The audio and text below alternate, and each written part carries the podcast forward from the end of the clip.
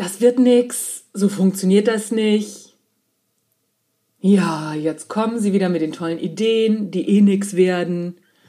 So und so ähnlich klingt's in deutschen Unternehmen, wenn Veränderungen oder neue Ideen anstehen. Die Riege der Berufspessimisten ist sofort am Start. Warum ist das so? Warum werden Veränderungen nicht einfach mal freudig begrüßt? Kann doch nur besser werden. Oder? Hier kommt eine mögliche Erklärung.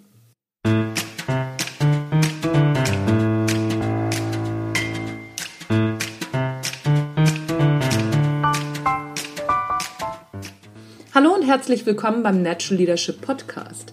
Der Podcast, der dir dabei hilft, der Mensch bzw. die Führungspersönlichkeit zu werden, die du sein willst. Du bekommst innovative Ideen, praktische Tipps, jede Menge Impulse und neueste Informationen aus der Hirnforschung für deinen beruflichen Erfolg und deinen persönlichen Entwicklungsprozess. Mein Name ist Anja Niekerken und es ist mir ein Fest, dass du dabei bist.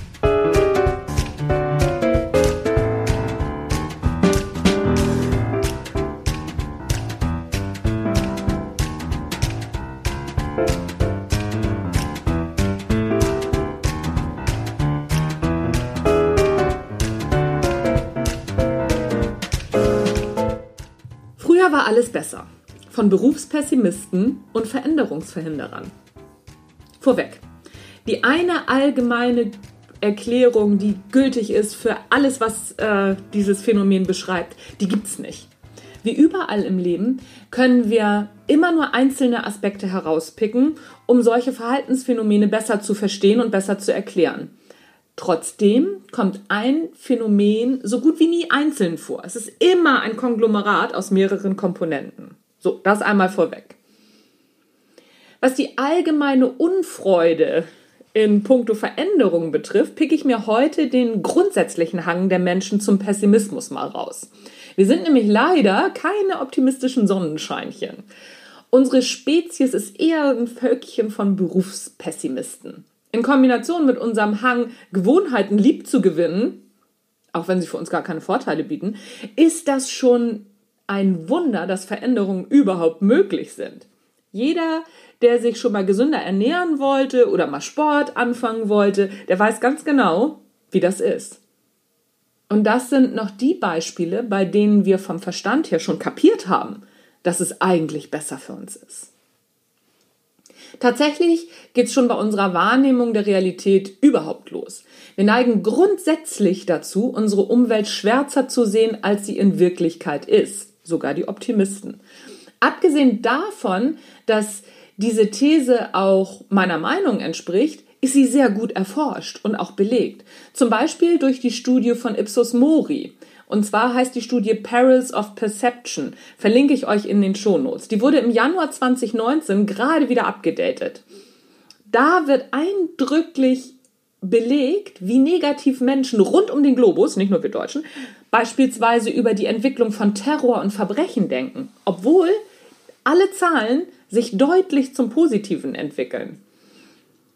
So gehen Terror und Verbrechen nämlich seit Jahren zurück. Trotzdem haben die Menschen den Eindruck, dass es schlimmer wird. In Deutschland glauben wir seit Jahren, dass die Gesellschaft den Bach runtergeht. Alle Statistiken sagen aber was ganz anderes. Das Gegenteil ist der Fall. Wir merken es aber nicht. Das Phänomen ist weltweit übrigens ähnlich. Wir Deutschen haben den Berufspessimismus also nicht gepachtet. Vielleicht ist das eine gute Nachricht. Ich glaube aber eher nicht. Denn es geht ja um die ganze Welt, dieses Phänomen. Unsere Spezies neigt nämlich dazu, schwarz zu malen. Fürs Überleben in der Steinzeit und auch noch im vorletzten Jahrhundert war das gar nicht so blöd. Wir sind dafür gemacht, auf Sicherheit zu spielen. Und auf Sicherheit zu spielen bedeutet, Risiken überzubewerten. Natürlich gibt es Ausreißer nach oben, die sich verspekulieren. Aber das sind, wie gesagt, Ausreißer und Ausreißer sind Ausnahmen. Diese Ausreißer werden dann aber wieder als Begründung dafür genommen, noch vorsichtiger zu sein, obwohl es die Ausnahme ist. Und so schließt sich der Kreis für unsere Schwarzmalerei. Wir schauen in der Regel nicht auf die Ausreißer, die es geschafft haben, sondern auf die, die gefallen sind. Und dann trauen wir uns natürlich erst recht nicht. In solchen Momenten ist dann auch der Denkfehler mit am Start, der sich Bestätigungstendenz oder Confirmation Bias nennt. Unserem Hirn geht es nämlich in erster Linie darum, uns in Sicherheit zu bringen und in und auch unser Selbstbild zu erhalten. Also malt es schwarz, um uns in Sicherheit zu bringen. Und damit wir vor uns selber aber jetzt nicht als Feigling dastehen oder als diese Ja-Aber-Typen, die ja keiner mag, sucht das Gehirn nach Argumenten, die unsere Haltung bestätigen. Und zack ist unser Selbstbild wieder vollkommen intakt.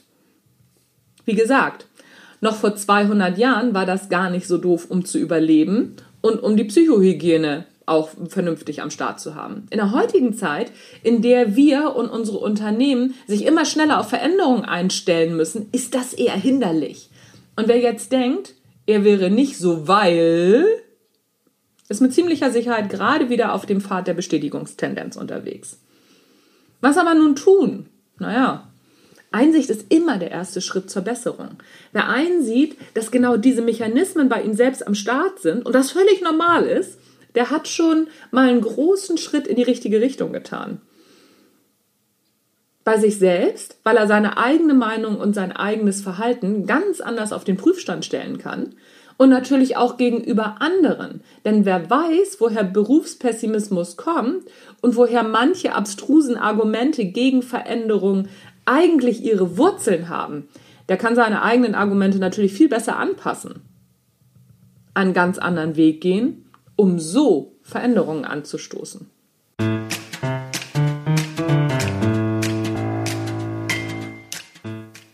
Das war's von mir für heute vom Natural Leadership Podcast. Tja, habt ihr irgendwie solche Erfahrungen gemacht? Ich freue mich auf eure Rückmeldung. Gerne an info@anja-niekerken.de oder wenn ihr Fragen habt, worüber ich mal einen Podcast machen soll, immer her damit. Ich mache das tatsächlich. Manchmal braucht es ein bisschen, bis ich ähm, ja, bis, bis ich so Anregungen aufnehme, weil ich natürlich auch äh, ganz viele andere Sachen noch mit am Start habe. Aber ich mache das immer. Also versprochen, immer. Mache ich das immer? Ja, doch, bis jetzt habe ich es immer gemacht. also, das war's von mir für heute. Mein Name ist Anja Niekerken. Ich bin raus für heute. Ich freue mich, wenn ihr auch nächstes Mal wieder dabei seid. Tschüss, bis dann.